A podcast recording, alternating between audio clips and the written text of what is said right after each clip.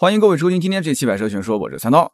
前面几期节目呢，我们曾经聊过易车网未来汽车的创始人李斌的故事。那么很多人问我，说三刀啊，你能不能聊一聊汽车之家的理想的故事呢？那么大家也知道，最近这个疫情的环境啊，出门试车确实也不太安全。那么我们就可以多做几期这个人物传记。那么今天这一期开始，我们就正式聊一聊理想的创业史啊。很多人都知道，理想呢是汽车之家的创始人，也是这个理想制造这个品牌汽车的创始人。那么去年呢，我有一期节目曾经聊过中升集团和汽车之家啊有那么一些小矛盾，对吧？结果呢，那一期节目的文字版啊传到了汽车之家，哎，我当时忘了跟这个编辑打招呼啊，我说这个文章啊就不能传汽车之家，我忘了说了。结果传到汽车之家之后呢，啊，汽车之家非常果断的，效率非常高的啊，在当天就把我的号给封了，然后我的号就被封了一个多月啊。所以因此这期节目的文字版本，我觉得。啊，我得跟编辑提前打好招呼啊！汽车之家这个网站是千万千万不能上传了，免得又招惹麻烦。在我的印象当中啊，理想这个名字呢，其实第一次听说并不是因为汽车之家。那么我在上大学的时候，我曾经有一次看电视，我就看到过一期采访啊。这个采访的标题呢，当时叫做“八零后创业代表人物”啊，应该是央视的一个采访。那么当时这个现场有四个嘉宾，那么其中一位就是理想，另外三位是谁呢？是毛侃侃、戴志康跟高然。啊，如果是八零后的话，应该多多少少这几个人当中应该有那么一两位啊，或者说所有的人名字应该都是如雷贯耳。那么在当时的那一期采访当中，我印象最深刻的是什么呢？就是这四个嘉宾啊，都是我同龄人，对吧？那么每一个人又个性十足。你比方比方说啊，这个毛侃侃，毛侃侃他是高一辍学出来创业，这个理想呢是高二辍学出来创业。戴志康跟高然还算好，戴志康是哈尔滨工程大学毕业，高然呢是清华大学毕业的。那么我觉得当时一看这个开场就很有意思，就他们四个人正好是分成两派，对吧？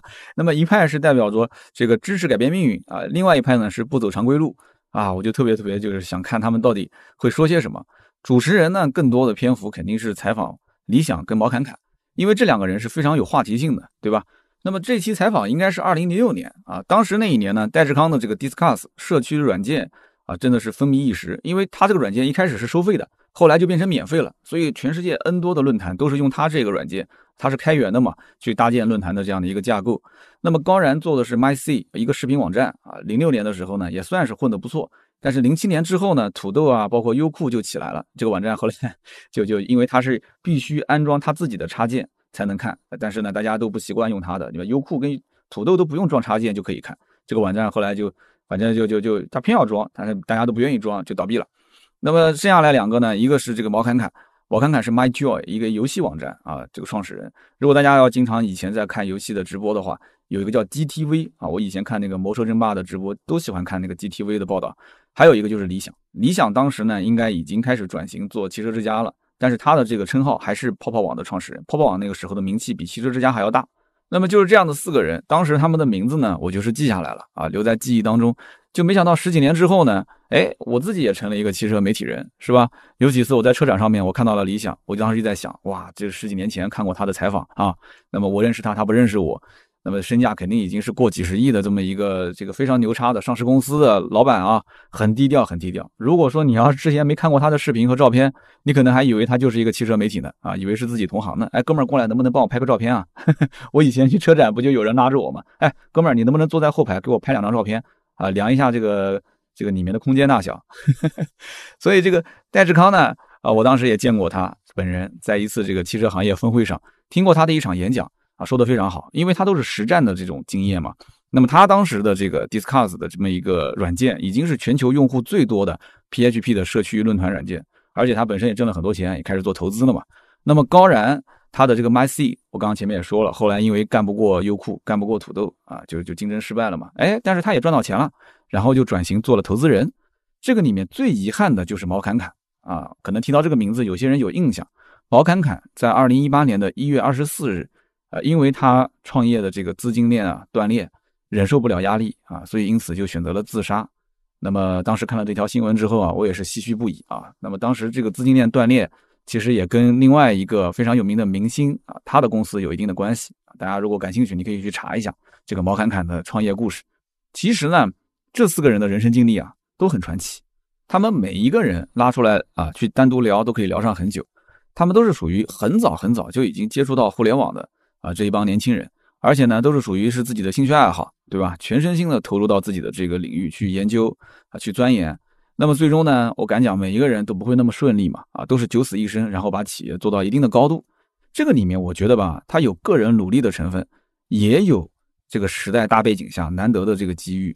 所以呢，从今天开始，我们聊理想的这个创业的故事啊，我相信应该会给大家有很多的启发。理想出生于一九八一年，啊，如果这么算的话，他比我大三岁。那么他是河北石家庄人，在他七岁之前呢，一直是在这个河北的沧州啊，在他姥姥家生活。上小学之后呢，那么才回到了石家庄。也就是说，他在河北沧州待了将近七年时间。那么回到石家庄上小学，他的父母呢也在当地啊。他父母是毕业于中央戏曲学院，应该讲他的家庭是算书香门第了啊。他的父亲呢是在当地的一个剧团里面当导演，他的母亲在一所学校里面当老师。那么他在初一的时候呢。就当时接触到了电脑啊，就跟我们当时差不多吧，因为都是同龄人，我也差不多是初中的时候接触电脑。那我当时对电脑其实也没有太多的一些想法啊，我就是觉得那个电脑上那么多的英文字母，怎么可能能那么快记下来，对吧？老师让我们盲打，我当时就在觉得盲打这是个很不现实的事情。但是现在这个我打字噼里啪啦的啊，速度特别快，所以当时他对这个电脑就特别特别的感兴趣。那么上到高一的时候呢，啊，理想就是软磨硬泡跟父母求着说，能不能给我买台电脑啊？能不能买台电脑？当时他的父母的工资也就在不到两千块钱，在当年呢，一台个人电脑配下来啊，要八千块钱。其实我觉得理想可能当年配的是一个比较高端的机器，因为我跟他是同龄人，我的第一台电脑我印象很深，配了大概才五千多块钱，所以我觉得这哥们儿一定是把所有的配置都是选到最好了。啊，跟他爸妈讲说，哎呀，这个其实配电脑就要那么多钱嘛，本来就应该八千多嘛。啊，这哥们儿肯定是要玩游戏啊。那么当时呢，这台电脑的所有的硬件都是理想自己去配的。其实有过这个八零后当年买第一台台式机的人，应该都知道，当时叫兼容机。我到今天为止对电脑的所有的硬件知识，也都来自于当年我去配的第一台电脑啊。我也是当时对这个电脑的所有的硬件都是如数家珍啊。所以我当时也是到电脑城里面跟老板一个一个的去砍价。那么据说理想也是这样啊，跑遍了所有的电脑城，然后跟老板都去砍价，砍到最后让老板最后就赚了不到三百块钱。老板说：“哎，这哥们儿也挺懂行的啊。”但是呢，硬件装好之后。这个老板就发现，其实理想并不是一个非常懂电脑的人，为什么呢？因为他不太懂软件，对吧？这个系统都不会装。你不是会玩电脑吗？来来，电脑系统你自己装试试看。但是自打这一台电脑进入家门之后啊，整个理想的人生就开始啊，真正的进入到了转折。为什么呢？因为这台电脑买回来之后啊，这整个小伙子就已经入迷了啊，除了上学写作业，剩下来的时间全都是去研究这个电脑啊，它的硬件、它的软件啊，上上网。那么闲来无事呢，他就把自己的一些这个心得啊，就写成了文章，投稿给这个叫《电脑商情报》啊，这份报纸我到今天还有印象。那么当年呢，他就是把自己的这个装机心得啊，投给了这个《电脑商情报》。结果呢，哎，两周之后啊，《电脑商情报》的工作人员啊，给他打了个电话，跟他说啊，这个稿子被采用了，而且是整版刊出，并且呢，给他稿费多少钱啊？五百块。哇，当时理想可开心了，因为你想一想，当时他的父母的一个月的收入也就是一两千块钱，对吧？现在写一篇稿子拿了五百块，这不是一笔小数目啊，所以他才发现说，原来这个行业也能挣到钱哦。于是他就开始大量的去进行写稿投稿，然后投给谁呢？投给像刚刚讲的电脑商情报，还有包括像电脑报、计算机世界，这些都是比较主流的 IT 媒体。啊，如果说有八零后当年买过电脑，应该都是很熟悉这些名字啊，对不对？都会在买之前去看很多的这些，不管是报纸还是杂志。那么理想当年投稿的文章质量普遍比较高，所以呢，正常情况下啊，这些就是不管是报社也好，还是杂志啊，给这些投稿的人都差不多在六十块钱一千个字，这是当时的一个比较正常的行情。但是理想因为投稿质量不错嘛，大家也是希望就是你能不能供我这个就是溢价。啊，排他性的，你供我们家，不要供其他家。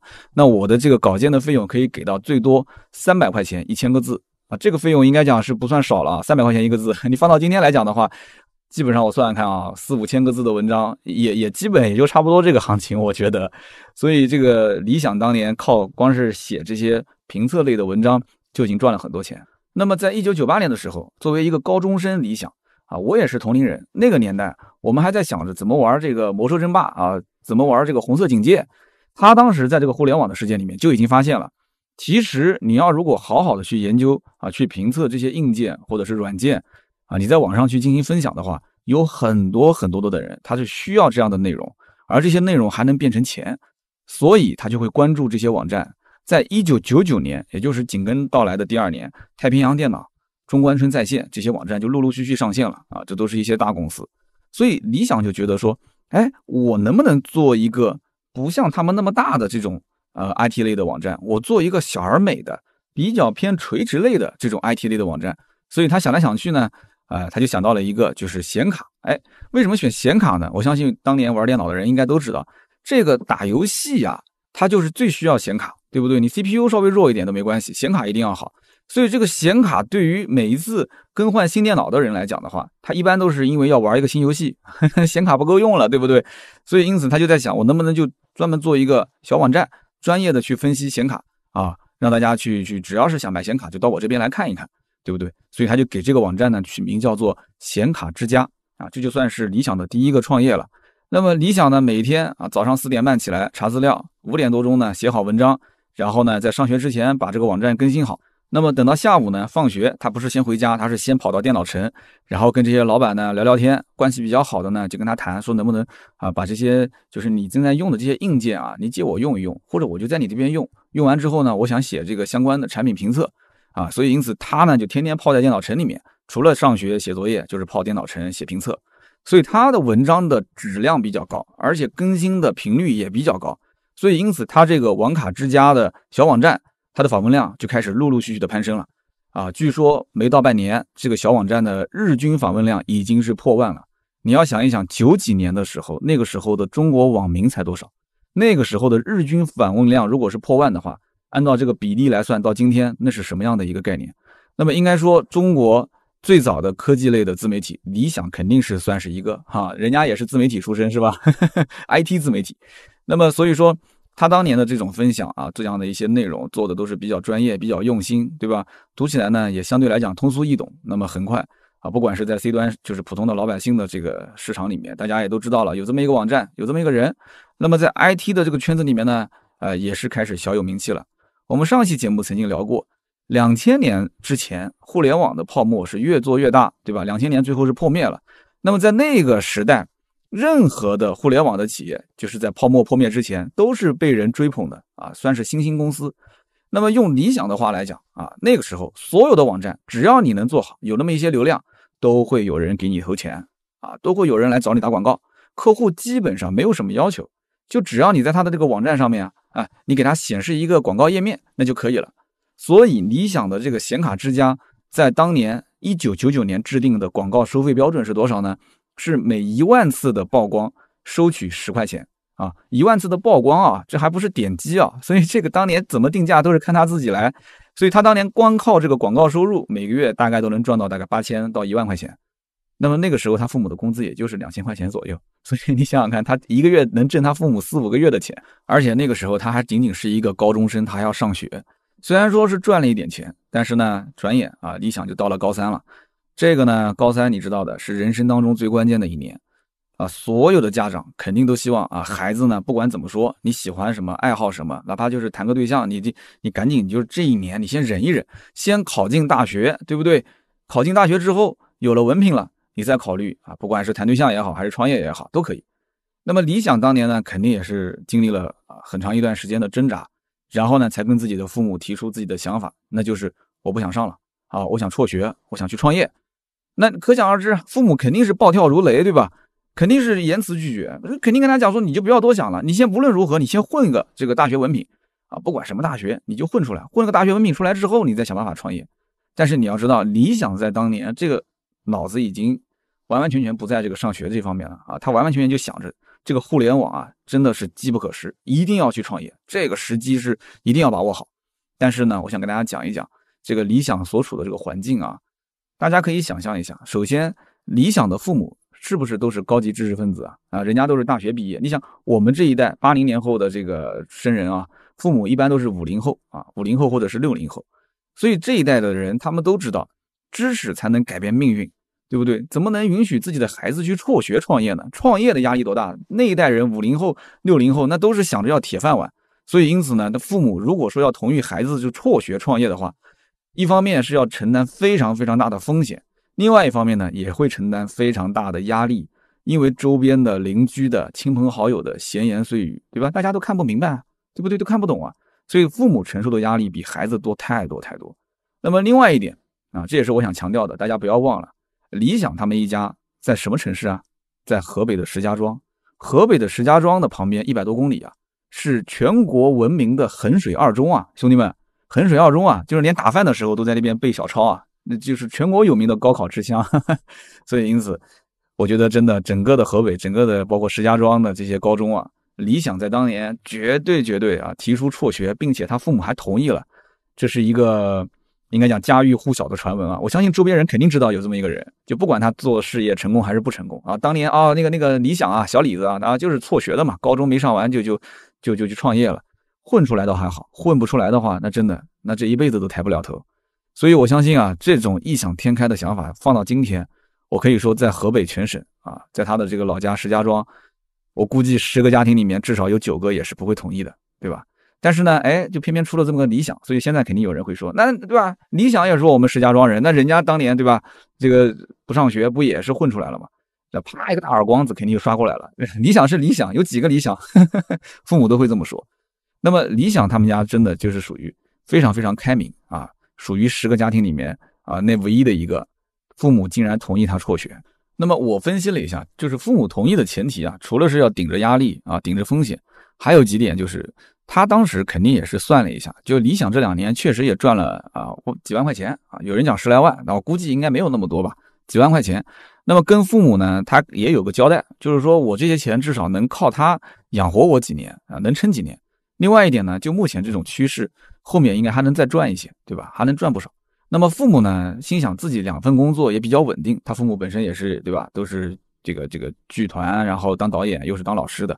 就这个儿子，哪怕将来创业失败了，家里面呢，最起码对吧，给他准备一套房子啊，这给他不行就就随便找个工作混一混来。父母肯定是这么想的，对不对？不求他将来能够说成大才，最起码呢，能父母啊就帮他一把，给他一个稳定的创业失败之后有个归宿。父母肯定是这么想的，百分之百。当年绝对不可能想象出来说理想今后能成功，是不是？但是还是非常非常支持他，觉得这个孩子的眼睛里面啊是冒着光的啊，他对于这个互联网的创业。是有有有这种执着的，确实他也有这方面的才能。你看，人人都投稿，但为什么理想的稿件，哎，他不但被人采用了，而且哎，后来的这个稿费也是越来越高，而且这个理想做的小网站，对吧？哎，也是人气越来越旺了。所以他父母还是真的非常非常开明。虽然他可能不懂互联网，但是他会觉得说，这个有可能啊，有那么一丝丝的啊机会，他有可能将来能靠他养活自己。父母当年肯定只是这么认为的，仅仅就是养活自己。啊，所以一咬牙就同意了。那么当年在石家庄呢，还有一个人，他做的网站其实也不错。这个人的名字叫做樊真。那么樊真这个人呢，后来也成为了和理想一起啊创立汽车之家的联合创始人。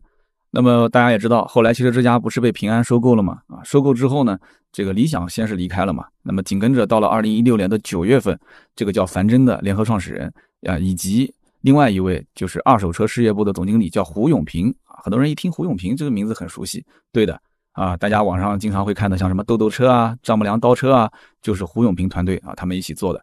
那么樊真跟胡永平就是二零一六年九月份离开了汽车之家。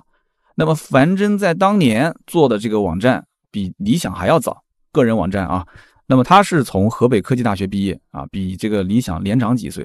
后来呢，去到这个深圳打工之后呢，又回到石家庄进行创业。所以你会发现有些人啊，他骨子里面就是有这种创业的基因啊。理想当时一看啊，说这个大哥呃做的也不错，要不我们俩就一起合个伙啊，对吧？创立一个新公司，反正都是老乡，对吧？离得也近。樊真呢，当时觉得一个人单打独斗也不好啊，所以跟理想两个人就一起就继续啊开新公司做这个叫做显卡之家的网站。理想占百分之六十的股份，樊真占百分之四十的股份。那么在一九九九年这一年，理想呢当时十八岁啊，他接到了一份邀请。这份邀请呢，是让理想去北京参加计算机世界组织的一个 DIY 大赛。那么理想去可不是当选手啊，参加比赛，人家过去是当评委的啊。有人讲说啊，这么年轻当评委，对啊，你想一想，理想之前已经是呃做了很多年的这种投稿的写手了，对不对？那么人家在当年的计算机世界的这个杂志里面已经是顶级写手了，他的稿费已经非常高了，所以理想是被当评委邀请过去的。那么比赛结束之后呢？当天晚上有一个饭局，啊，就是这个主办方组织了大家就在一起吃个饭。那么理想呢，在这个饭局上啊，就把自己的这个对于未来啊显卡之家怎么做大做强的思路，给这个各路大神讲了一遍。那么各路大神呢，这个肯定也都是有头有脸的人了，就给他提了不少的建议。那么这个其中呢，就有邵震。这个邵震呢，当时在饭局上呢，不露声色啊，毕竟比他年长几岁啊。但是呢，他发现眼前的这个年轻人啊，应该讲是前途不可限量啊。所以因此呢，他饭局结束之后呢，就主动跟这个理想要了个联系方式，两个人先保持联系。两千年的时候啊，李想跟这个樊真在石家庄继续创业，但是这一年呢，就遇到了互联网的泡沫。我们刚刚前面讲啊，理想的这个小网站，因为它的浏览量还是不错的，所以呢，每天都可以躺在家里面接广告。结果两千年啊，忽然这个泡沫破灭了，一夜之间，广告商啊就销声匿迹了啊，金主爸爸没有了，所以理想跟樊真两个人大眼瞪小眼，只能在那个地方吃老本。结果就苦苦撑啊，撑撑到了两千年底。两千年底有一天啊，这个李想接到了一个电话，谁打过来的呢？就是我们前面提到那个饭局上的邵震。邵震问他说：“哎，这个哥们儿你在不在石家庄啊？如果在的话，我过来跟你聊一聊啊。”那当然，你想说来啊，没问题啊，聊呗，唠呗。那据说这个邵震本来不是去看理想的，他本来是去石家庄见女网友啊。我在想，是不是为了省点钱，在这个理想家里面蹭一晚啊？那么当年呢，邵震是在北京一家叫做“走进中关村”的这样一个媒体担任运营经理。那么邵震呢，是一九七七年出生，比理想是大了这个六岁。那么这个邵震呢，更懂互联网的运营，理想呢，更加的懂这个软件跟硬件这些产品，对不对？所以他们两个人之间聊的就非常投机啊。当然了，在聊天之余，他们俩也切磋了几盘雷神之锤啊！哎，当年八零后肯定玩过这个游戏，对吧？然后也听了听这个许巍的那一年啊，这都是从当年这个邵震的采访里面得到的一些信息啊。他们俩越聊越投机，越聊越投机啊！果不其然，这个邵震也不回去了，两个人就据说在家里聊了一个通宵啊，这个把这个房费也给省了。第二天一早呢，这个邵震啊一时心血来潮啊，就跟这个李想就说说哥们儿，要不这样，我就回去啊把工作给辞了。啊，我就在北京给你开一个这个分公司，你看怎么样？这李想一听说，哎，这靠谱啊！但是后来转念一想，我刚刚前面不说了吗？两千年是这个互联网泡沫，他兜里没有钱啊，对吧？这个哥们儿就明显就是已经在互联网行业这个混的还算不错的，这哪能养得起这样的人才呢？那么邵震就表示，其实呢，我在北京有非常不错的人脉，那么我可以帮你去拉业务，对吧？这个关于钱不钱的，你只要给个底薪就可以了，很少，两千块钱嘛，啊。两千块钱，我们刚刚前面也讲了，他父母的工资也就差不多这个标准嘛。那么主要还是靠拉业务来赚这个钱。那么当时一听说在北京开分公司，其实理想已经有些动心了，因为他早就有这样的打算。大家都知道，北京是全国人才的聚集地，也是全国的媒体的聚集地，是不是？特别是你看北京周边的这几个省份，基本上稍微有一点本事的人啊，都是往北京跑了。对不对？我以前到天津去出差的时候，天津人跟我怎么说？天津出角儿啊，北京出腕儿。那为什么呢？因为你想成名的话，你肯定是去北京啊。那么因此，理想当年的这个显卡之家窝在石家庄这么一个小地方，那他今后啊，如果不跳到北京的话，永远都是一个小网站，对不对？所以看到这一段，其实我深有感悟。为什么呢？因为你看我在这个汽车的自媒体的圈子里面啊，或者说汽车媒体圈，北京的媒体哪怕再小，它讲起来都是全国媒体。但是像咱们这个百车全说团队啊，做的再大，你一听啊，在哪儿啊？南京的，这听起来就像是一个地方的小媒体，对不对？甚至有的公关公司给我订车票都订错了啊，他把我的这个车票的地址始发点定在了上海啊，他以为我是上海的媒体。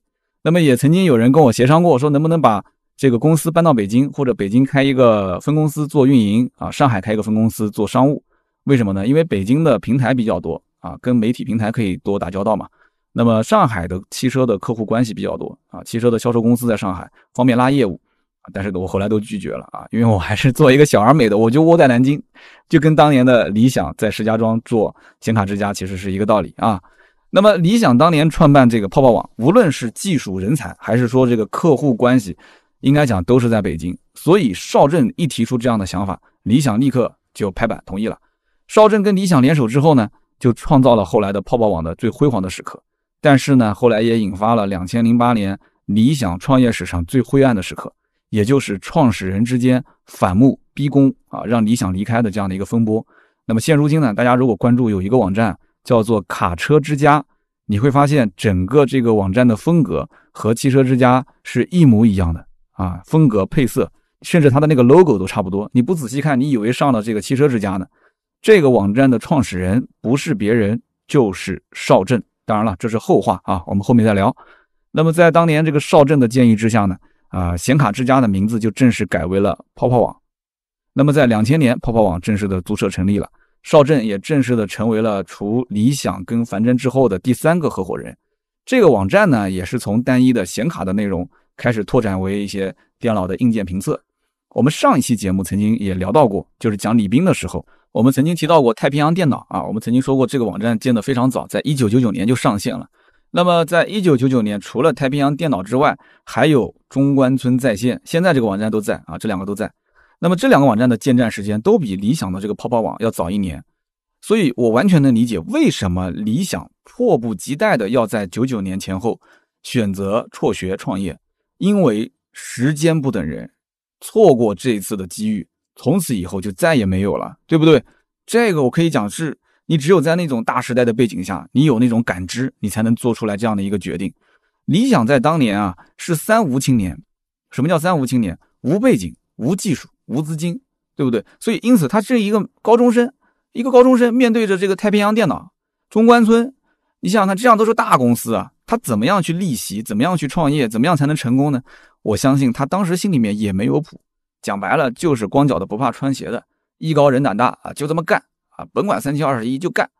所以好在当时啊，中国家用电脑是一个普及的初期阶段，整个市场的容量是足够大的。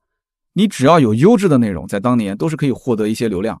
就是你有了流量呢，哪怕就是不能赚大钱，至少也不会饿死啊，赚点小钱是可以的。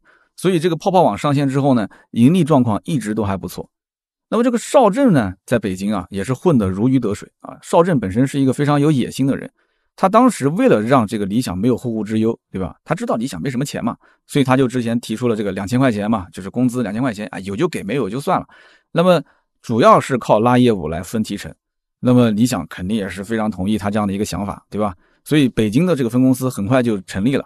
很快成立之后，这个捷报频传。那么首先，邵震呢是找之前的工作关系当中的人脉，去去联系到了联想集团的 QDI 主板部门，拉回了一万四千块钱的广告费。紧跟着又跑到华旗，找到南庆啊，这个南庆后来也是成为了这个邵震卡车之家的联合创始人。啊，南庆是哪个公司呢？南庆是华旗公司的负责人。华旗有人讲说，哎，这个好像名字挺熟悉的。你如果了解 U 盘的历史的话，你一定知道有一家公司叫朗科啊，朗科就是发明了 U 盘这个技术啊，U 盘是中国人发明的。而且呢，朗科当年跟华旗打了一场官司，在二零零二年的时候，华旗输了这场官司，赔了朗科一百万。大家可以想一想啊，一百万在二零零二年，那绝对是算一笔巨款了。那么在北京创业，为了省钱，邵震呢就选择租在这个林业大学旁边的一间六十平米的这个小民居里面。理想当时一看，说：“哎，北京的这个公司啊，发展趋势啊是越来越好，所以他也是火速啊就赶往北京去参加这个指挥作战，留下这个樊真啊继续在石家庄啊留守。那么理想来到北京之后，那肯定是撸起袖子使劲干了，对吧？首先就是招兵买马。”因为到了北京嘛，公司已经开始正式化运作了，而且把之前的显卡已经拓展到整个的全品类了，所以因此它需要有专业的销售，对吧？非常厉害的技术人员啊，还有一个比较强的这个市场部门，所以因此呢，他就需要找大牛。据说当年理想为了挖行业顶尖的技术合伙人啊，曾经出让过百分之四十的股份啊给这个技术的合伙人。所以在这样的一个大背景之下，泡泡网每天都在飞速的成长。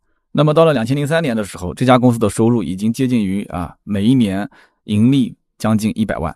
那么也就是这一年，理想买入了人生中的第一辆车啊，我觉得还算是比较低调的啊，买了一台 Polo 的一点四手动。我相信啊，两千零三年的理想肯定想象不到啊，将来自己家里面车库随便哪台车四个轮子拆下来都能买一台这个 Polo。那么正当理想跟他的小伙伴啊感觉到这个创业路上顺风顺水的时候，有一天上午。李想走进办公室，突然之间发现这个桌子上面啊有一堆辞职信啊，一分一分看过之后，就发现我的天，头皮开始发麻。为什么呢？因为整个公司将近一半的员工都提出了辞职。那么这其中呢，编辑部的员工呢占了百分之七十。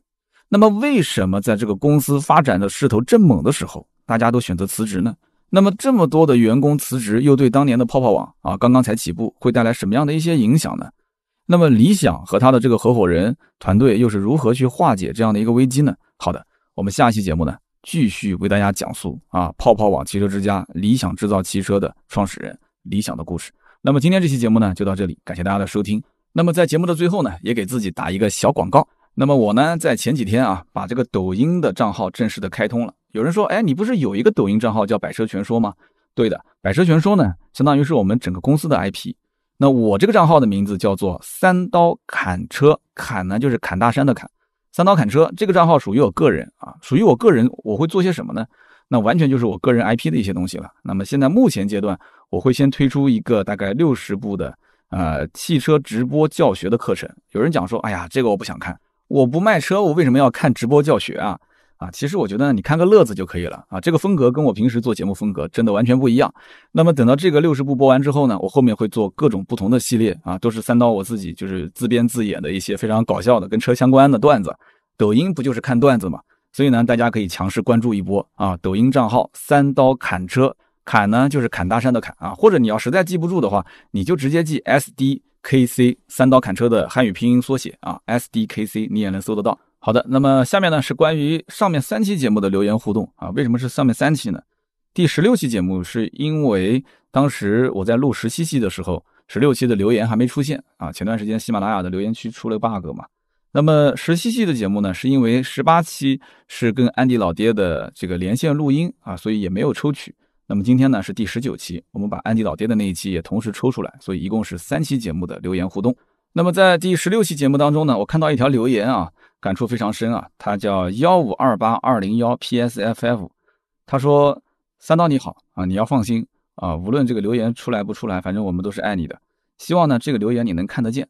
我是一个女生，哎呦，他说关注你的时间不算很长啊，爱上你是因为从你说曹德旺开始的，特别喜欢你说人物。你聊故事和聊人物都很有态度，有自己的价值观的这个加入，不仅仅呢是正能量，而且也有一些人格魅力啊，很像你介绍的这些人物，那么每一个都很有个性，也都很有韧性。那么你要加油，期待你和李斌呢可以打个平手，期待呢你今年会有大动作。从你这儿呢，不仅能了解很多汽车的故事，也可以了解很多成功人士，也可以悟到一些人生的方向，呃，比如。在考虑从法院辞职做律师这件事情上啊，你也是给了我很多的一些启发。总而言之呢，希望你多分享人物，希望你啊可以把理想和他的这个汽车之家这个故事也可以聊一聊。爱你哦！哎呀，有人可能讲说三刀，你这是不是添油加醋的去读这个留言？我跟大家说啊，我真的没有添油加醋，这就是完完整整的一段留言，只不过这个。呃，是真的是女的吗？我可能我也不太清楚啊，因为这个毕竟网络都没有实名制嘛，对吧？但是我就算相信她是吧，啊，因为本身我们女粉丝很少，对吧？之前我其实就发现聊人物传记啊，就非常能够打开这个汽车以外的这种听众的大门。往往如果是一个光光就是聊汽车的这种节目的话，很多的人可能他不太能接受。我认为聊的已经非常非常通俗易懂的一些内容。我的侄子就是经常听我的节目，他说我经常听你节目听不懂。然后就听着你节目睡觉，我说我说的都很 简单，很通俗易懂，你哪一期听不懂？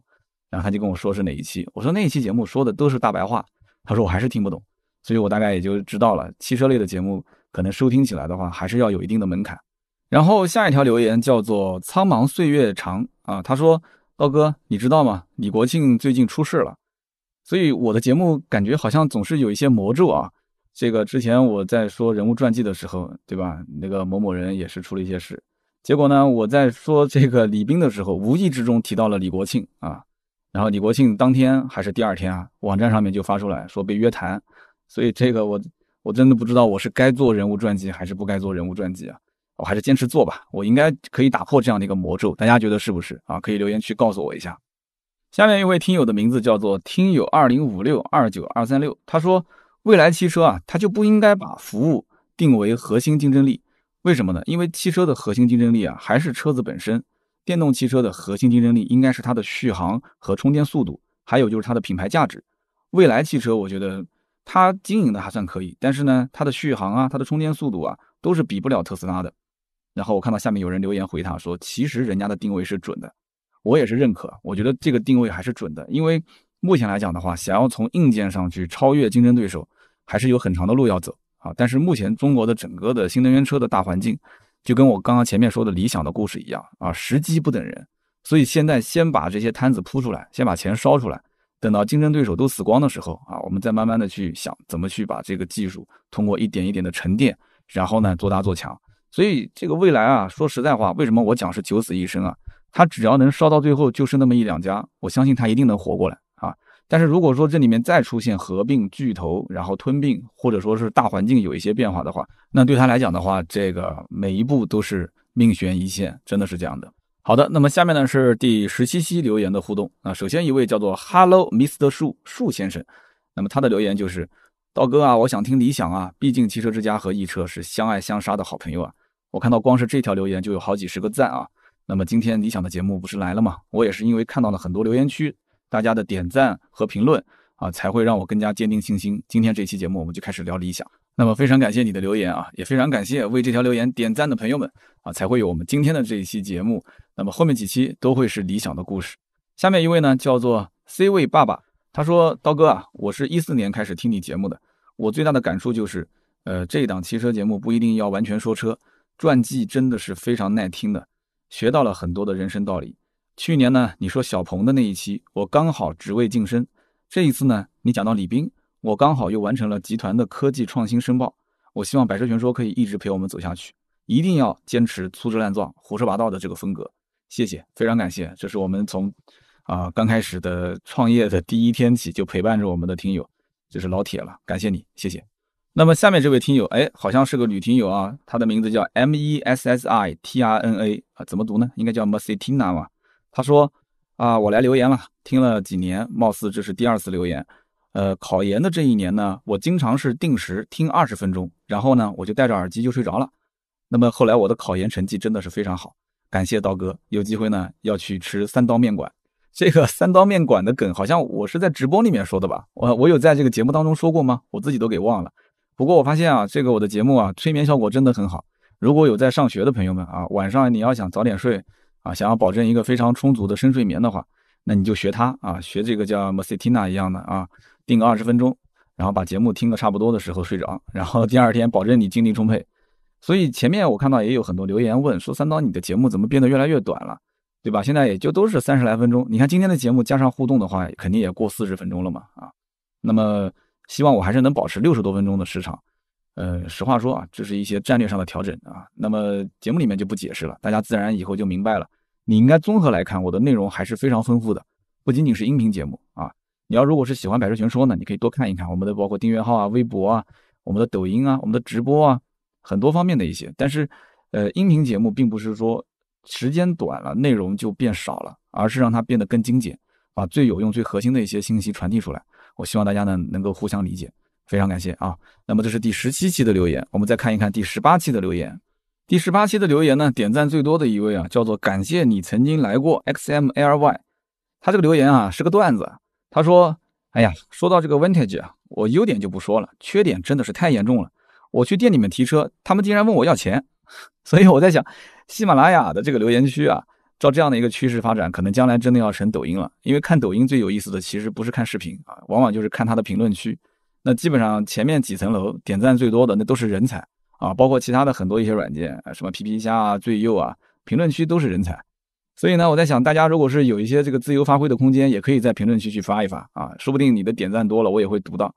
那么下面一位叫做不义之师啊，他的点赞也很多。他说：“我喜欢老爹啊，我也很喜欢三刀跟老爹多多连线。”那么关于我和老爹之间的连线呢，我是这么想的，因为多多少少还是有一些延迟，我又不可能让老爹经常来我这，或者说我经常去他那儿。老爹跟我的连线呢，还是看我们的选题啊。如果说确实有非常有意思的选题的话，我们俩是可以连线的。那么另外一点就是老爹的试车频率是非常的高啊，他是一个非常敬业的汽车媒体人，所以每隔一段时间我会跟他更更新，就是他的试车的这个车型库。那么我会找这里面相关的比较好玩的这个车型。那么上期节目其实已经立了一个 flag 啊，就是老爹，呃，苦等了几年，提了一台特斯拉的 Model 3，对吧？哎，他买的这个 Model 3肯定是进口的嘛。那么我们目前这个上海产的 Model 3的定价不到三十万，那这就是非常有意思的话题。所以近期呢，我会找个时间跟老爹再录一期。那么我跟老爹也讲好了啊，让他提前把餐巾纸准备好啊，我会让他在节目里面听到哭为止。哎呀，花那么多的钱买 Model 3啊。好的，那我们再看看下一位听友，下一位听友的名字叫做。砍柴的小阿哥，小阿哥讲说：“三刀啊，我的媳妇呢是做淘宝直播的，现在的流量是平时的五倍，每天就跟白捡钱一样。哎呀，真的是生意太好了。